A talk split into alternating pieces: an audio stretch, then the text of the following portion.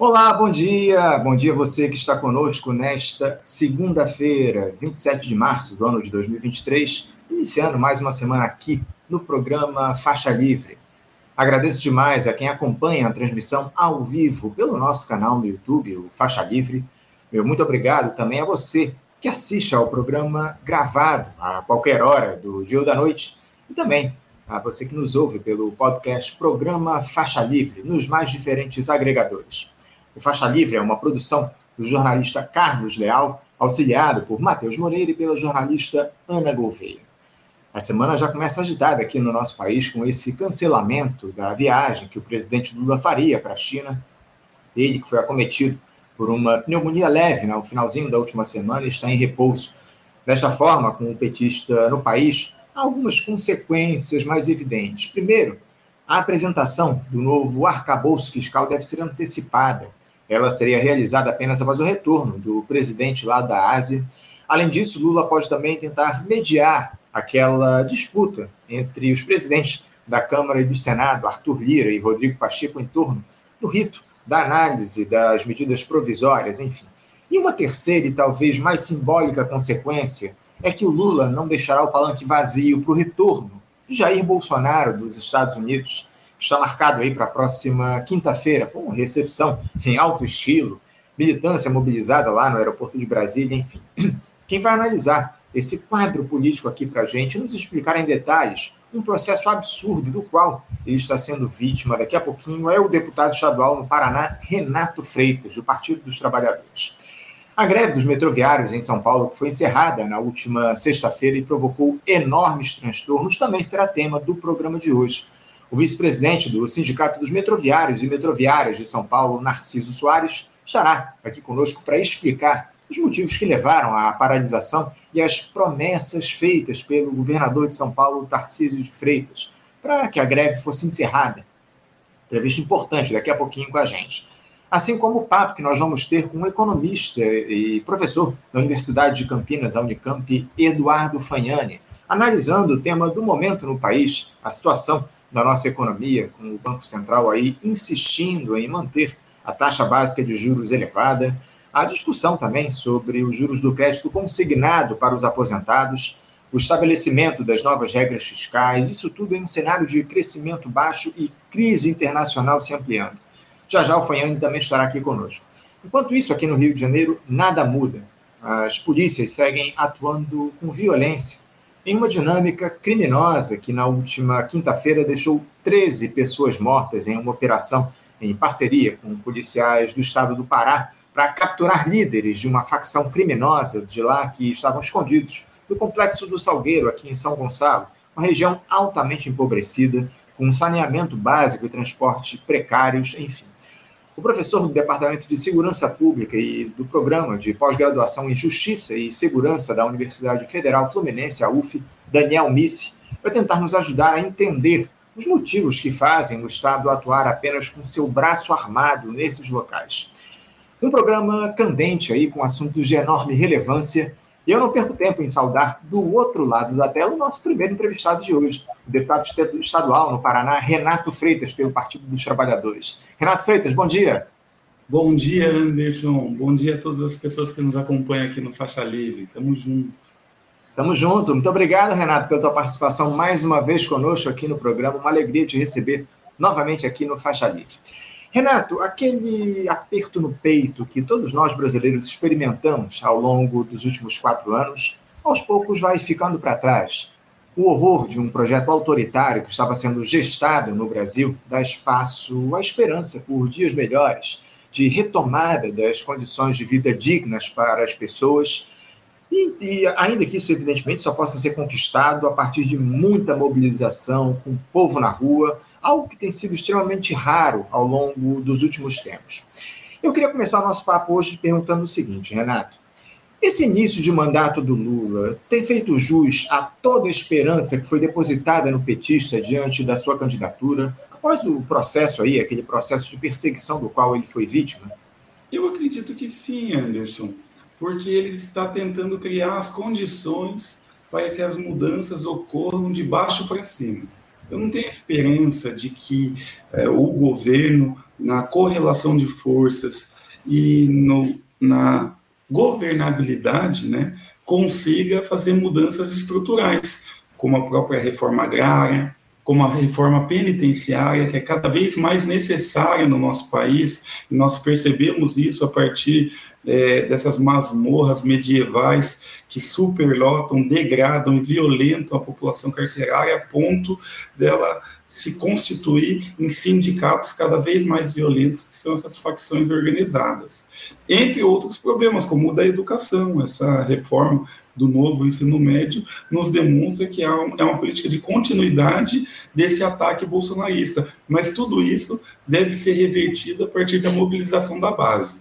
E os ministros, do modo que foram escolhidos, Silvio de Almeida, Aniele Franco, Margarete Menezes, Flávio Dino, tantas pessoas boas e qualificadas para essas pastas podem ser essas pontes com a sociedade civil a fim de combater né, essa, esses atrasos aí promovidos pelos governos anteriores. Mas aqueles que apostam nessas mudanças de cima para baixo, eu acho que esses aí estão equivocados e serão muito frustrados durante o processo, porque não há correlação de forças e condições para mudanças radicais, dado é, a, a, a, mudança de eixo da política brasileira. Né? A, mudou o eixo para a direita. Então, hoje, aquele que era considerado direita na década de 90 é considerado de centro. Aquele que era de esquerda na década de 90 é considerado um extremista. Então, o eixo da política foi mudado à força pelo bolsonarismo. Cabe a nós aos poucos retornar esse eixo para o centro e dar condições para que o povo faça isso, construindo um, um novo senso comum aí dentro e fora das redes sociais. E isso eu acho que o Lula tem que aprender muito ainda. Já deu para perceber a partir daquele podcast do Flow, ah, qual que é minha, meu Facebook, qual que é meu Instagram, ah, deu risada. Não era nem para dar risada, porque no mundo de hoje, 2023, da interconexão, é um sintoma de falibilidade, né? um sintoma de fraqueza. Não, sem dúvida, Renato. Inclusive, a gente vem chamando atenção aqui nos últimos tempos no nosso programa, na verdade, desde a campanha eleitoral, a necessidade que a esquerda tem de dialogar, de manter um diálogo próximo com as redes. Isso, infelizmente, ainda é um problema que a gente enfrenta aqui no nosso país. Mas, Renato, a gente foi surpreendido no final da última semana aí com aquela notícia do cancelamento da viagem do presidente Lula à China, que começaria no, no sábado, na verdade, estava cercada aí por muitas expectativas. Seria o primeiro encontro do presidente da República com Xi Jinping, que é o líder maior do, da China, aí, o nosso principal parceiro comercial, enfim.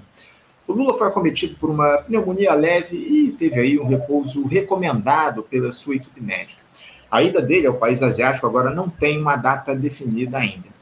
Com esse cancelamento da visita da comitiva presidencial à China, Renato, e a permanência do Lula por aqui, o chefe do executivo ele pode, evidentemente, se dedicar a arbitrar essas disputas aí que surgiram no interior da institucionalidade, as quais nós vamos abordar daqui a pouquinho com detalhes. Mas eu queria saber de você primeiro, Renato, se o conciliador Lula tem sabido lidar com os interesses que foram levados ao centro do poder a partir desse governo de grande aliança que foi eleito. O Lula tem arbitrado de maneira efetiva esses embates na tua avaliação, Renato? Olha, o Lula, voltamos para o primeiro governo do Lula, né? O governo de 2002 em diante. Porque as forças que estavam dadas, colocadas naquele momento, com o PSDB, com o próprio PMDB, esses partidos tradicionais da política até aquele momento, é, tinham no Lula uma expressão, a máxima expressão, da oposição e, portanto, é, da possibilidade de diálogo, até porque o Lula sempre foi alguém é, que conciliou, né, no bom sentido, né, mas sempre foi alguém que conciliou. E as mudanças que ocorreram construíram novos agrupamentos políticos que existem tão somente em relação ao PT não para formar, construir base do PT, pelo contrário, como negativa do PT, como oposição, os partidos do antipetismo. O Bolsonaro é o maior exemplo disso, mas não só ele. Sérgio Moro, aqui no Paraná, o próprio Ratinho Júnior, governador. Então, uma série de políticos e partidos que se construíram, se fortaleceram e ainda se fortalecem apenas com a retórica antipetista. Contra esses partidos, ou com esses partidos, a estratégia de, de conciliação, de diálogo, ou qualquer que seja, é muito diferente. Eu acho que ela ainda não foi acertada pelo novo governo. Até porque, de fato, é um grande desafio você conciliar, você formar, você conformar, você convergir interesses com aqueles que te criminalizam a todo momento e, sobretudo, a partir das fake news, né? A partir da mentira. Então, tem que ter vísceras, né? E o Lula demonstrou, a partir de, dessa animosidade em relação ao Sérgio Moro, que ele, é, enfim, se deixou afetar, né? Por esse hum. processo todo. Isso é inegável. Então, acredito é. que é um processo, ainda não ocorreu. Entendo, entendo. É, a gente vai se aprofundar, inclusive, daqui a pouquinho em, em, relação a esse episódio aí, polêmico no que diz respeito ao ex-juiz Sérgio Moro, senador da República aí pelo seu estado, o Paraná, o, o Renato. Mas é, tem um tema aí que, que, que, surgiu também no fim da última semana e eu queria um pouco a tua análise a respeito. Essa volta do Jair Bolsonaro ao país, Renato, que está agendada para a próxima quinta-feira, dia 30 de março. O ex-capitão aí queria aproveitar o momento em que o Lula estaria lá na China para concentrar os holofotes em, em, aí em seu retorno ao território nacional. Só que o ex-presidente desembarca no Brasil com muito mais problemas do que ele deixou quando embarcou em 30 de dezembro lá para os Estados Unidos, três meses depois ele está retornando. Há uma série de novas acusações de crimes cometidos, em especial esse escândalo das joias que ele recebeu lá dos árabes e tentou agregar ao seu patrimônio algo ainda não explicado. Aliás, houve inclusive a devolução na última sexta-feira daquela caixa lá com brilhantes que ele conseguiu desviar da fiscalização da Receita Federal no aeroporto de Guarulhos. Só que a encrenca para cima do ex-presidente é enorme, Renato. Você acredita que o Bolsonaro conseguirá rivalizar com o Lula agora que ele está, ele deve voltar ao país, Renato? Como é que esse retorno dele pode dificultar o próprio governo ou influenciar o governo Lula? E como é que o presidente da República deveria reagir a essa volta e eventuais provocações do ex-capitão, Renato? Eu acredito que ele vai tentar fortalecer a figura do Moro nesse momento. Os dois, em determinado é, momento lá da Lava Jato, do, do, da prisão do Lula, na verdade, eles romperam. O bolsonarismo se mostrou maior né, em expressão política do que o, o morismo, inclusive aqui em Curitiba, a cidade do Moro, isso deve ser lembrado. Mas agora, é, e, mas logo depois, pelo momento eleitoral, eles reconciliaram o Moro estava com o Bolsonaro, inclusive nos dias de debate, orientando o Bolsonaro nos debates eleitorais, e agora eu acho que eles farão novamente essa aliança se a mesa do fascismo, e nada mais justo com a história do que o Bolsonaro vir para o Brasil né, no dia da mentira, para tentar de algum modo, que é dia 1 de abril, né, para tentar de algum modo é, reviver essa farsa que foi a ditadura militar. Né? Então, é uma série de mentiras que terá aí o pai da mentira, pelo menos dessa nova mentira, né? essa mentira promovida pelo Steve Bannon em ritmo industrial, que conforma as mentes e produz um consenso social, um senso comum é, a, a, partir de, de narrativas, né? a era da pós-verdade. Então, eu imagino que seja esse o intuito dessa aliança com, com o ouro, e sim, acredito que ela é, apresenta um risco grave para a nossa democracia e para a governabilidade do presidente Lula, porque não é só no âmbito federal que, se, que estão forçando uma aproximação, uma identidade entre o PT e o crime organizado. Olha que absurdo mas também nas câmaras municipais, aqui em Curitiba, por exemplo, nas câmaras dos vereadores e nas assembleias. Há uma CPI, uma coleta de assinaturas para a CPI do crime organizado, aqui na Assembleia Legislativa do Paraná. Ela é promovida pela extrema-direita bolsonarista, armamentista, CACS e todo esse kit dos hipócritas, dos adoradores né, das armas. E eles tentam também me vincular ao crime organizado. Não, você é direitos humanos. Ah, você está reclamando que a Polícia Militar matou 483 pessoas num aumento de 27% nos últimos dois anos, então você está defendendo bandido, está defendendo grupos organizados.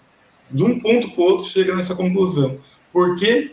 Porque eles tentarão é, lucrar politicamente com essas CPIs no Brasil todo e forçar para que essa CPI ocorra também no Congresso Nacional. Se isso ocorrer, eles serão os protagonistas.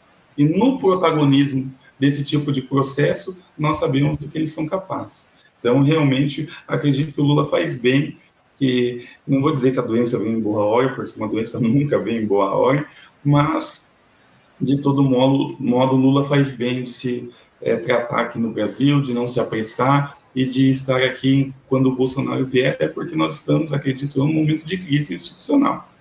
Não, sem dúvida, há um momento de crise muito ampliado aqui no nosso país, uma série de questões que a gente precisa, que o presidente Lula precisa agir para resolver. Eu queria aproveitar, Renato, que a gente, você citou essa questão aí do Sérgio Moro, do processo, para a gente aprofundar um pouquinho mais esse tema, né? Porque como você muito bem falou, né, esse esquema aí que foi desbaratado pela Polícia Federal e que envolveria a facção criminosa, o PCC, enfim, alguns integrantes, inclusive, dessa quadrilha foram presos aí, que tentaram aí é, armar aquele plano para matar o Sérgio Moro, enfim.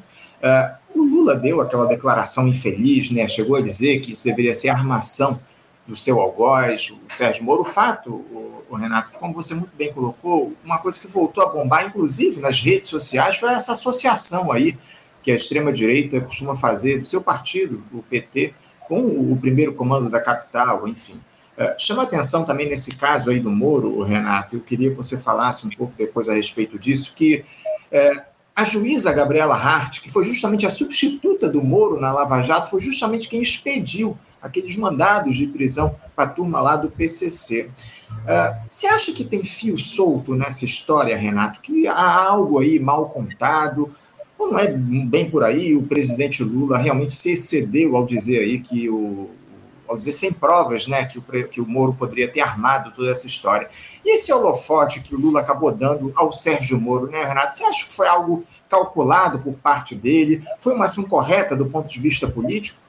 Eu acredito que não foi uma ação correta do ponto de vista político, porque a pessoa do Lula pode muito bem desconfiar das mentiras contadas pelo Sérgio Moro, já que se trata de um mentiroso contumaz, que infelizmente levou o país a um golpe, né, um golpe institucional, já que era juiz e, na qualidade de juiz, deveria ser imparcial. E se demonstrou que, na verdade, ele tinha um interesse, ele tinha uma parcialidade. Se demonstra por A mais B, sobretudo a partir do Intercept, de que ele tinha interesse na condenação do, a, naquele momento, ex-presidente Lula.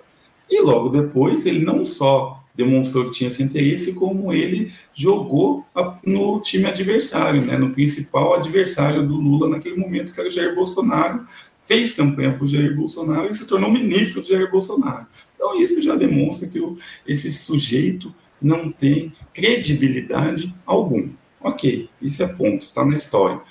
Agora, e levantar ilações de que seria uma farsa, um teatro, para garantir ibope, para garantir é, views na internet e poderio político, mobilizar novamente as suas forças que estavam já é, é, dispersas, né, as forças do morismo já estavam dispersas há muito tempo. Ele próprio estava isolado já no Senado. Agora você levantou e juntou essas forças junto novamente com a mídia. Então, nesse, nesse ponto de vista, foi um erro enorme. O que eu penso em relação a esse caso é que o Instituto da Delação Premiada, que só ocorre em casos extraordinários no nosso país, sempre nos trouxe problema. Uhum.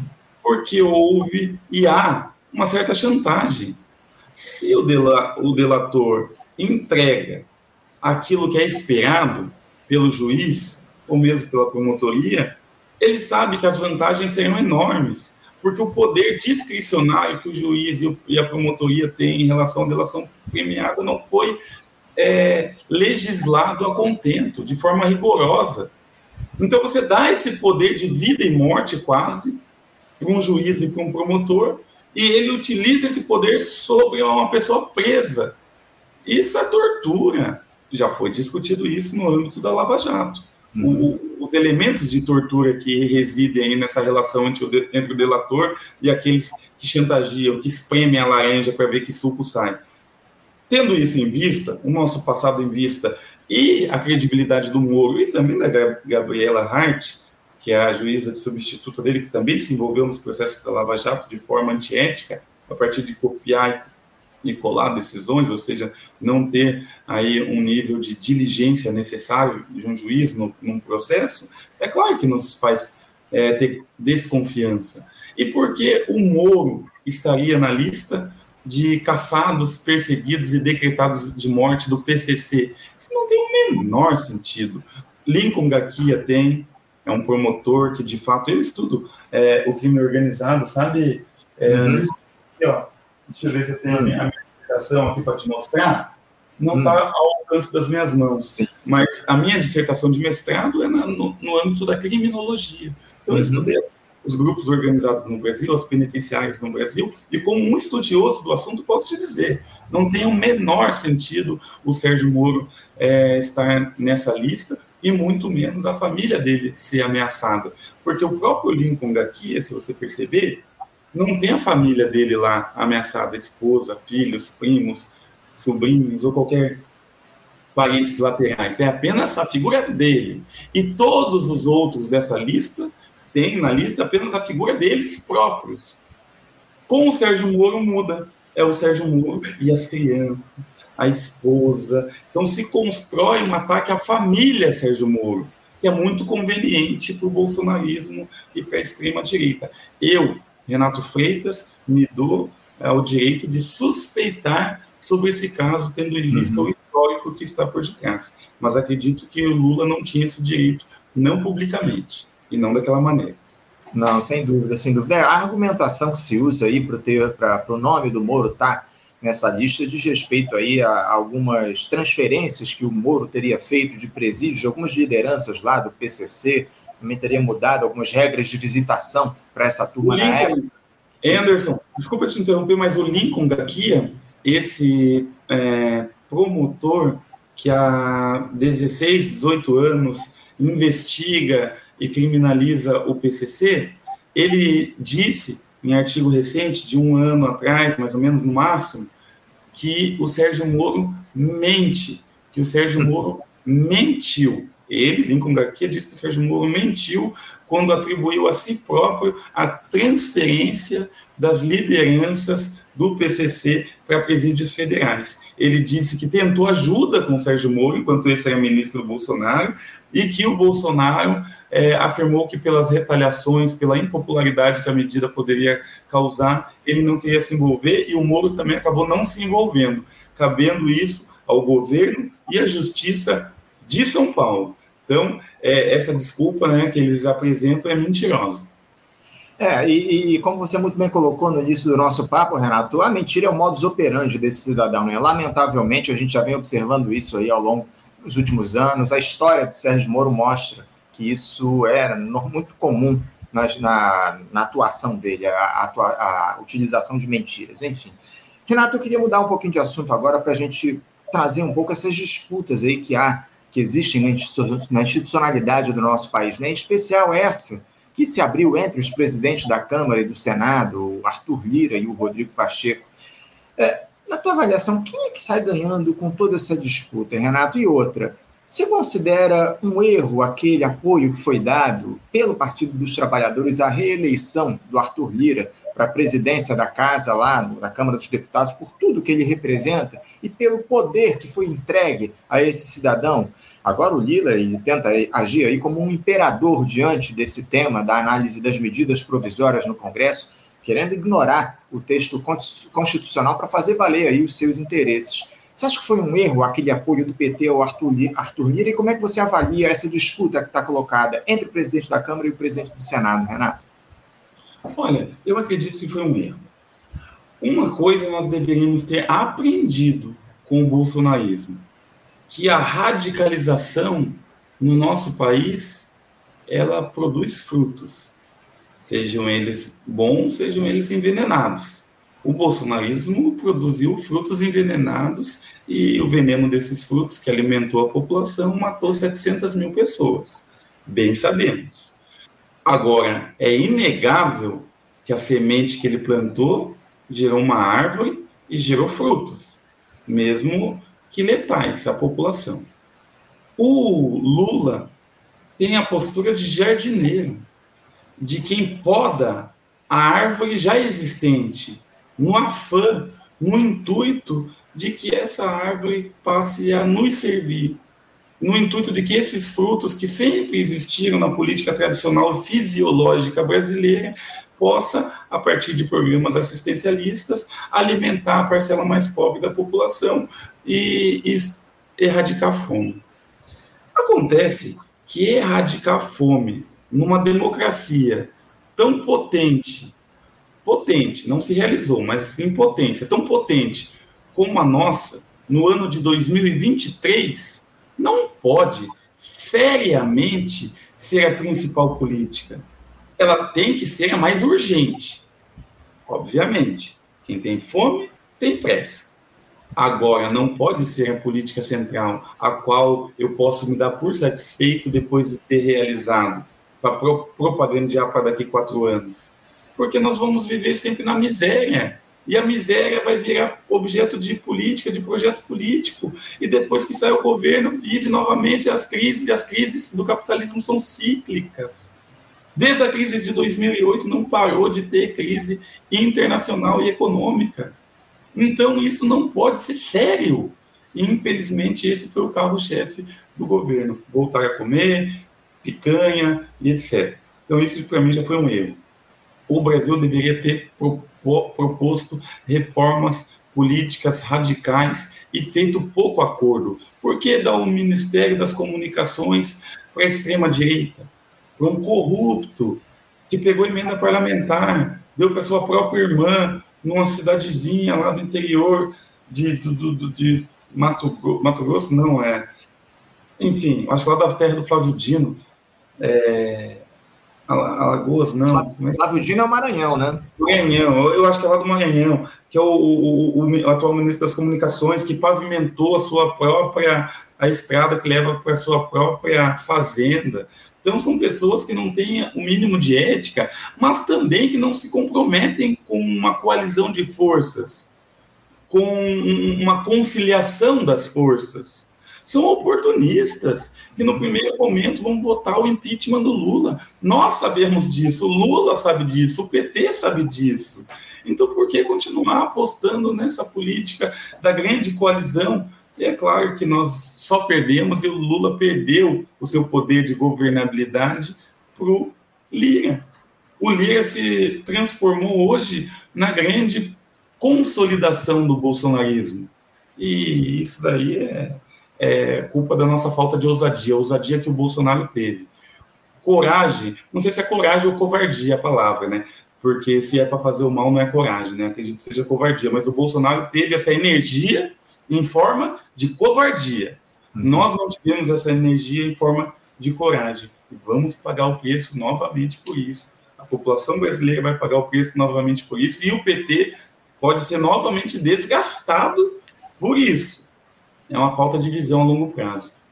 É, o, Renato, a gente questiona muito esse, essas escolhas que foram feitas lá durante o processo eleitoral, dessa ampla aliança, essa coalizão quando não se discutiu efetivamente um, um, plano, um programa de desenvolvimento nacional. Era isso que a gente devia fazer, trazendo a população para o debate, para as discussões, enfim, organizando fóruns populares para a gente fazer esse tipo de discussão. Mas, infelizmente, a escolha lá da, durante a campanha eleitoral foi a organização dessa ampla aliança em torno de um projeto aí para derrotar o Jair Bolsonaro. Evidentemente que a derrota eleitoral do Bolsonaro era a primeira iniciativa mais importante nesse momento que está colocado. Agora, a grande questão é como deveria ser construída essa vitória desse campo progressista desse campo democrático. Infelizmente, a escolha, ao meu ver, e na, da maioria aqui das pessoas que acompanham o nosso programa, é de que não foi a melhor das escolhas essa aí, de se criar uma ampla aliança, até no próprio Geraldo Alckmin como vice, hoje em dia buscando lá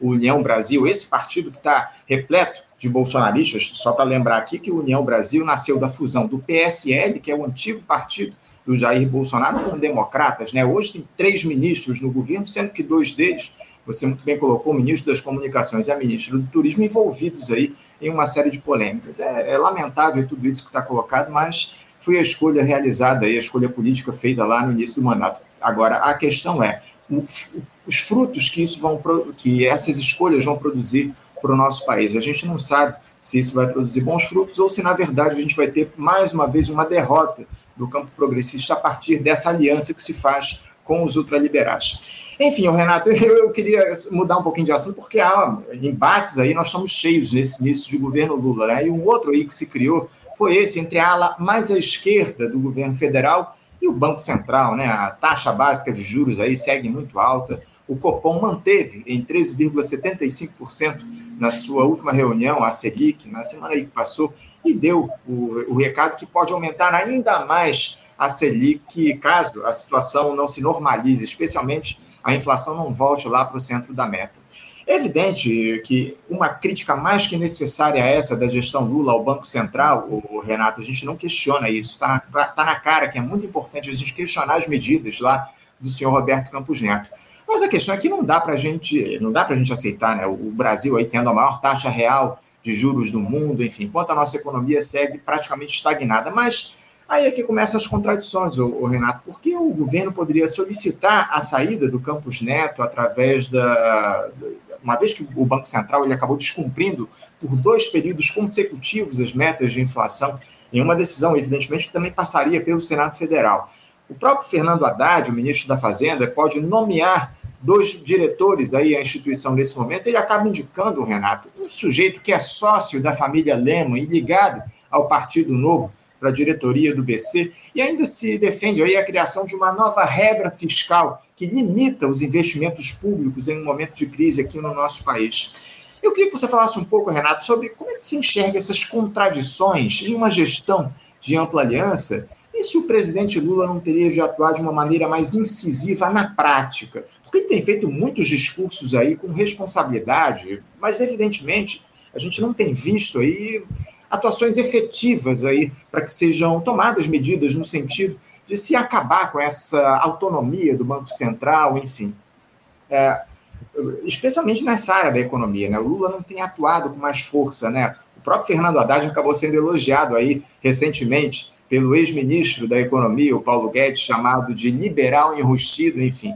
O Haddad ele segue levando à frente essas medidas altamente questionáveis na área da economia. Eu queria que você falasse um pouco como é que você tem visto as, as a falta, né, na verdade, a falta de iniciativas de Lula nessa questão da economia e esse embate que foi criado aí com o Banco Central. Olha, Anderson, passa primeiro por uma, ao meu ver, né, a fragilidade do governo em determinar sua própria política econômica e ter uma, é, uma administração dessa política e um domínio, inclusive, sobre o Banco Central, passa pela ausência de comunicação popular.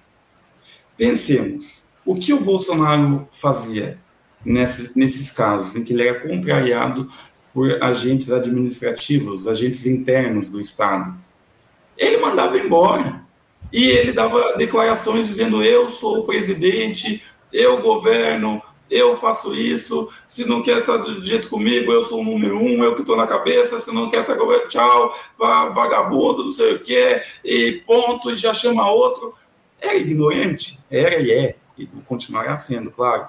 É, entretanto, o Bolsonaro fazia uma aposta.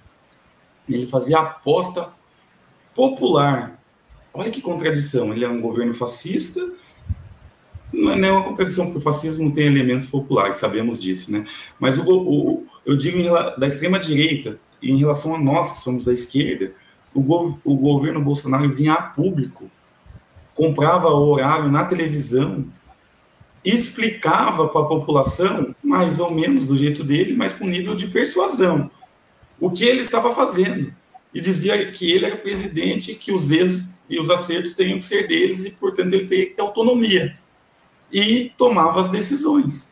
O governo Lula não tem conseguido explicar minimamente a importância da regulação das taxas de juros para a população que está vendida nesse debate.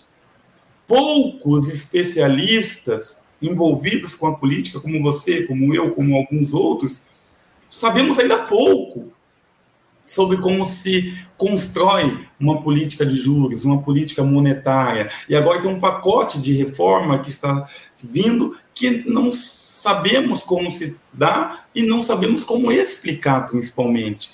Então, falta ao governo Lula uma comunicação popular, uma aposta no povo. Porque se apostar no povo, o povo dá o embasamento necessário, o embasamento político, a força política, o caldo político para que esses conflitos, porque são conflitos, e nós vivemos no âmbito da política de classes ainda. Não uhum. superamos esse paradigma da luta de classes. Então não tem como você compor e conciliar a todos no momento. Se você fizer isso, você acaba virando o Haddad com todo respeito à figura do Haddad que eu tenho, mas ele é umbilicalmente ligado à Faria Lima, ao capital financeiro, à política da, dos estratos médios e altos da sociedade. Ele provém desse meio. E mais justamente por provir desse meio, ele foi sequer, não foi sequer reeleito em São Paulo, porque ele não tem apelo popular, porque a, o povo não se enxerga nele porque ele é desse extrato. Agora, o governo Lula não, o governo Lula é popular, tem condição de diálogo, mas ainda não se encontrou. Se não se encontrou, não vai conseguir vencer essa batalha, porque institucionalmente o lado de lá é muito mais forte. Não à toa conseguiram com que o Haddad colocasse um banqueiro para ser um dos coordenadores aí, um dos presidentes aí. Então, é triste, é, e, o Haddad escolheu aí uma figura para comandar, para ser diretor do Banco Central, aí uma, uma, decisão muito polêmica, e deve assumir ainda, inclusive nos próximos dias, porque o antigo diretor que ele, que ele vai substituir acabou pedindo a exoneração na última sexta-feira, e, e, essa figura, acho que é Rodolfo Frois, o nome dele, que vai assumir a, a, diretoria do Banco Central nos próximos dias por conta disso. É, é lamentável, concordo em gênero, número e grau com isso que você está dizendo, Renato. Agora, uma, uma dúvida que fica em relação a isso por que você acha que o Lula ele ainda não conseguiu estabelecer esse diálogo efetivo com a população brasileira, explicar para o povo a importância dessa defesa da, da, da, não autonomia do Banco Central, da, da influência do governo na, na, nas políticas econômicas aqui no nosso país? Por que você acha que falta esse diálogo do governo, ainda mais com uma liderança popular tão proeminente como é o Lula, a maior liderança política popular do nosso país? Que você acha que ele não conseguiu estabelecer efetivamente esse diálogo com o povo, Renato? Olha, Anderson, se você perceber, as transformações do nosso país, todas elas institucionais, vieram de cima para baixo. A proclamação da República foi, na verdade, um golpe. O, o varguismo veio de cima para baixo. A ditadura militar foi uma transformação de cima para baixo a, com exceção talvez das diretas já, né, da, da redemocratização, mas que também foi um desgaste do próprio regime militar, que a partir da correlação de forças internacional, com muita influência dos Estados Unidos, acabou é, com a Constituição de 1988, que os, os deputados biônicos, etc. e tal, ainda foi uma mudança que caracterizou de, é, a cúpula de cima para baixo, mas já com uma participação massiva da sociedade, vale bem lembrar. Os governos, de forma geral, e também o governo Lula de 2002, foi um governo de cima para baixo. Não teve um avanço nas políticas de orçamento participativo, de células populares de discussão política, como na Venezuela, em que a Constituição foi popularizada, uma Constituição de mão, e que nos bairros as lideranças de associação de moradores que promovessem discussões sobre a própria Constituição, não sobre esquerda, direita, mas sobre a própria Constituição, se vinculavam a um programa é, de governo e a partir disso obtinham aí alimentação, algumas assistências do governo por conta da inclusão pela cidadania. A inclusão pelo consumo na Venezuela, eu estou dando o um exemplo da Venezuela, mas pode ser o de outros países, da própria Argentina, a inclusão pelo consumo foi pouca, porque o país ainda vivia uma guerra econômica, né? É, os instrumentos que a alta burguesia tem na mão é a economia e ela promove guerra para retirar da gôndola produtos da cesta básica e isso é, promove uma desestabilidade nos países. Mas a inclusão pela cidadania ela é permanente. Aquilo que nós sabemos, nós já sabemos, ninguém nos rouba. Mas aquilo que nós temos na carteira para comprar arroz, feijão, isso é facilmente roubado. O governo Lula 2002, governo Lula 1, 1 e 2 lá, ele apostou todas as fichas na inclusão pelo consumo. Apostou. E realmente pessoas começaram a comprar carro financiado, os barracos de madeira viraram barraco de tijolo, filhos de algumas pessoas conseguiram entrar em alguma universidade particular, porque o ProUni fortaleceu sobretudo o ensino privado, que foi sucateado que foi conduzido por empresários que fizeram com que hoje as pessoas se formem e mesmo assim sejam analfabetas funcionais. O que eu quero dizer é que o governo, a primeira vez que apostou, não apostou na inclusão pela cidadania, apostou no consumo. Quando o consumo se enfraqueceu a partir da crise econômica, as pessoas pensaram: não, eu tive porque eu tive mérito. Agora que eu não tenho, a culpa não é mais minha, agora a culpa é do governo. E ainda hoje se faz isso. Essa não aposta é porque é muito difícil você apostar na educação, na inclusão, na mobilização. Um exemplo prático, para que toda uhum. essa minha fala tenha um desfecho. Um exemplo prático, Anderson. Esse ano de 2023 era para ter as eleições internas, o processo ele, eleitoral direto, o PED do próprio Partido dos Trabalhadores. E não teve.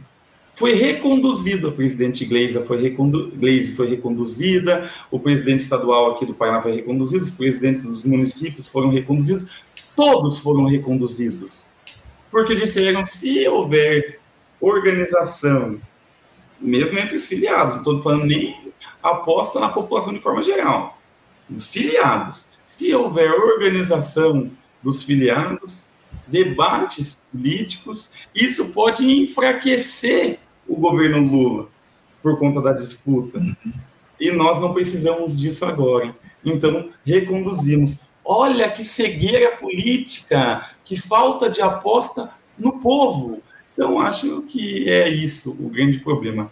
Falta de aposta, né? falta de confiança no povo é a síntese, sem dúvida alguma, dessa tua, dessa tua fala muito bem elaborada, Renato. A síntese é a falta de confiança no povo, muito bem colocado. Para a gente encerrar aqui o nosso papo, porque a gente já passou do tempo limite aqui da nossa entrevista, mas eu tenho um assunto extremamente importante para tratar contigo ainda, Renato, que é justamente a respeito desse processo que a rede de supermercados Carrefour move contra você aí no Paraná. Né? O caso ele se refere àquele crime cometido por seguranças de uma das unidades da empresa varejista, aí lá em Porto Alegre, na verdade, que assassinaram João Alberto Silveira Freitas, um homem preto, por espancamento. No dia 20 de novembro do ano de 2020, dia da consciência negra, você escreveu no muro lá do estacionamento do Carrefour Parolim a seguinte frase: A injustiça praticada em qualquer lugar do mundo é uma ameaça à justiça em todos os lugares do mundo essa frase do icônico ativista pelos direitos das pessoas pretas, o Martin Luther King. Agora, três anos depois, o Renato, a rede de supermercados ela te processa por aquele episódio se colocando como vítima. Já houve na última semana aí uma audiência desse processo e eu queria te ouvir a respeito disso, Renato. Um funcionário contratado pelo supermercado executa um homem preto a sangue frio e você que é processado por um processo pacífico, por um protesto pacífico? É, esse é o ponto de absurdo em que nos encontramos na política brasileira, na sociedade brasileira de modo geral. Vale lembrar que lutando pela vida, nesse caso pela memória é, da vida de Beto Freitas e pelas vidas negras de modo geral, eu recebi um processo de cassação na Câmara dos Vereadores, uhum. mesmo eu não tendo ainda sido empossado, mas eu já tinha sido eleito. Foi em 20 de novembro, dia da consciência negra do ano de 2020. Eu entrei no início do, do ano 2021, critiquei daí uma segunda luta pela vida, porque eu critiquei os pastores, a bancada conservadora bolsonarista e da Bíblia e da bala, que defendiam naquele momento a ivermectina como medicação suficiente para o tratamento do coronavírus e convenciam facilmente o seu rebanho, que era movido por fé e não por racionalidade, e, portanto, se arriscavam em ônibus lotados, sem máscara, sem vacina, e também, além de se arriscar, arriscavam o contágio de outras pessoas, né, infelizmente. E eu falei que essas pessoas, esses pastores, eram picaretas e charlatões, porque ministravam medicação sabidamente ineficaz. Charlatões, picaretas. E eles foram lá e disseram que eu quebrei o decoro. E aproveitaram e trouxeram o fato da minha pichação no Carrefour. E disseram também que eu era um vândalo, que eu era um pichador, que eu era indigno da posição que eu ocupava no, no parlamento. Olha, eu lutei pela vida, tanto na questão da, da coronavírus, né, da, da, pandemia, quanto da questão da pandemia da violência e do racismo que nós vivemos há séculos nesse país. E teve um primeiro pedido de cassação. Depois, dez meses depois, eu, um, dez, é, uns dez meses depois, novamente lutando pela vida da, de Moisés Cabagambi, Durval Teófilo e aqui em Curitiba, Quintino Corrêa, desses três, três homens negros, dois africanos, que a, a, fizemos em frente, depois adentramos a igreja Nossa Senhora do Rosário dos Homens Pretos, também fui caçado, novamente lutando pela vida. Agora, por último, o secretário de Segurança Pública do Estado do Paraná, Hudson Teixeira, esse Hudson, Coronel Hudson, está tentando caçar o meu mandato, representou contra mim aqui na Assembleia Legislativa do Paraná, porque eu condenei a morte de 483 pessoas pela Polícia Militar no ano passado. Um aumento em relação a 2020 de 27, quase 30, 27, alguma coisa, 28%. Um aumento significativo. E todas essas mortes sob a fundamentação, sob a desculpa, sob a escusa de que foram trocas de tiros eu apresentei um caso emblemático, em que não foi troca de tiro, foi execução de cinco jovens, dois deles menores de idade, com um tiro na nuca, algemado num terreno baldio. Câmeras, todas as provas possíveis.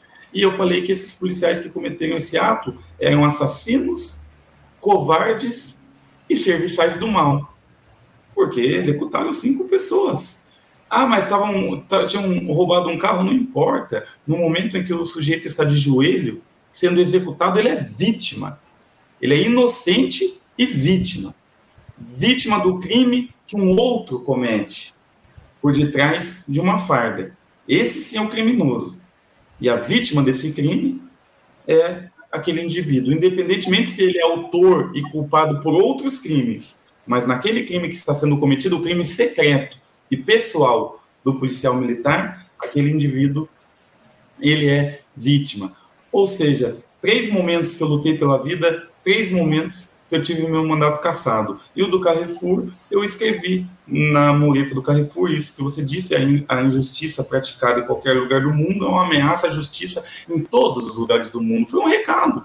A injustiça que eles praticaram no Rio Grande do Sul, no Carrefour, atua e prejudica a justiça aqui no Paraná, aqui em Curitiba e em todos os lugares do mundo.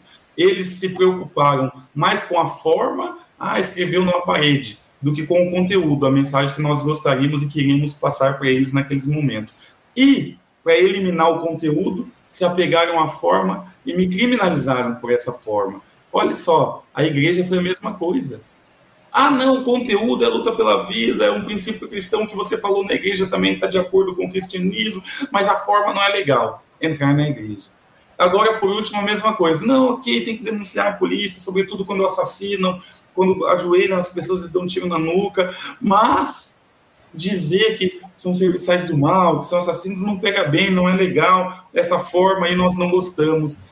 Se apegam à forma novamente e tentam eliminar o conteúdo se apegando à forma e me perseguindo. Então, é um modus operandi, né? Sem dúvida, sem dúvida alguma. Só, só para a gente encerrar aqui rapidinho, o, o, Renato, essa primeira audiência aí que houve lá com, com o pessoal do Carrefour, já houve alguma definição? Houve algum resultado Ainda aí desse? Ainda, Ainda não, não, não foram ouvidas todas as testemunhas, portanto, eu próprio, que sou o réu, infelizmente, sou uhum. o último a ser ouvido, não fui ouvido porque falta testemunhas de defesa e acusação. Ocorre que a acusação, o, o, o gerente do Carrefour é, se prontificou, foi ouvido, disse que a loja ficou parada por um determinado tempo lá e tem quase 10 mil reais de prejuízo e estão tentando também mover uma ação aí indenizatória contra mim para que eu pague o valor da loja enquanto a loja se fechou, porque quando nós fizemos a manifestação, eles decidiram fechar as portas da loja. E, e agora eles estão dizendo que esse lucro cessante, esse lucro que a loja não teve por conta de estar fechada, tem que recair sobre mim, eu tenho que pagar essa, essa indenização, mas o processo ainda vai ter nova audiência. Não, lamentável, lamentável todo esse caso, o Renato. Uma pena que você tenha sido vítima aí dessa injustiça e a gente vai continuar acompanhando esse processo aqui no nosso programa, o, Renato. A gente espera, acima de tudo, que a justiça seja feita aqui no nosso país e que você possa aí sair imune depois desse processo do qual você está sendo vítima pela rede de supermercados Carrefour. Renato, eu quero agradecer demais a tua participação conosco aqui no nosso programa. Muito obrigado pela tua presença aqui, pelas palavras. Muito importante a gente estabelecer esse diálogo com você, trazendo as tuas opiniões aqui no Faixa Livre. Uma alegria, mais uma vez, contar contigo aqui no programa. Eu te desejo uma ótima semana de trabalho e deixo um abraço forte, Renato. Um abração bem forte, Anderson. Muito obrigado pela oportunidade do diálogo, irmão, e obrigado a todas as pessoas que nos acompanharam. Tamo junto, um forte abraço, venceremos. É isso, um abraço, até a próxima, Renato. Conversamos aqui com Renato Freitas. Renato Freitas, que é deputado estadual lá no estado do Paraná, pelo Partido dos Trabalhadores, uma entrevista importantíssima aqui do Renato a respeito da situação política do nosso país, enfim, falando também sobre esse processo do qual ele foi vítima lá no estado do Paraná, a importância das palavras aqui do Renato nessa, nesse nosso primeiro diálogo aqui no programa de hoje. Você, ouvinte do Faixa Livre, pode ajudar a mantê-lo no ar. Faça sua contribuição diretamente na conta do Banco Itaú, agência 1964, conta corrente 03004 dígito 1. Essa conta encontra-se em nome da Associação de Funcionários do BNDES, a AFBNDES, uma das nossas entidades patrocinadoras, mas seus recursos são destinados exclusivamente para o financiamento do nosso programa. Você pode fazer a sua doação de qualquer valor utilizando também a nossa chave Pix, que é ouvinte@programafaixalivre.com.br. Sua contribuição é fundamental para a manutenção desta trincheira radiofônica no ar.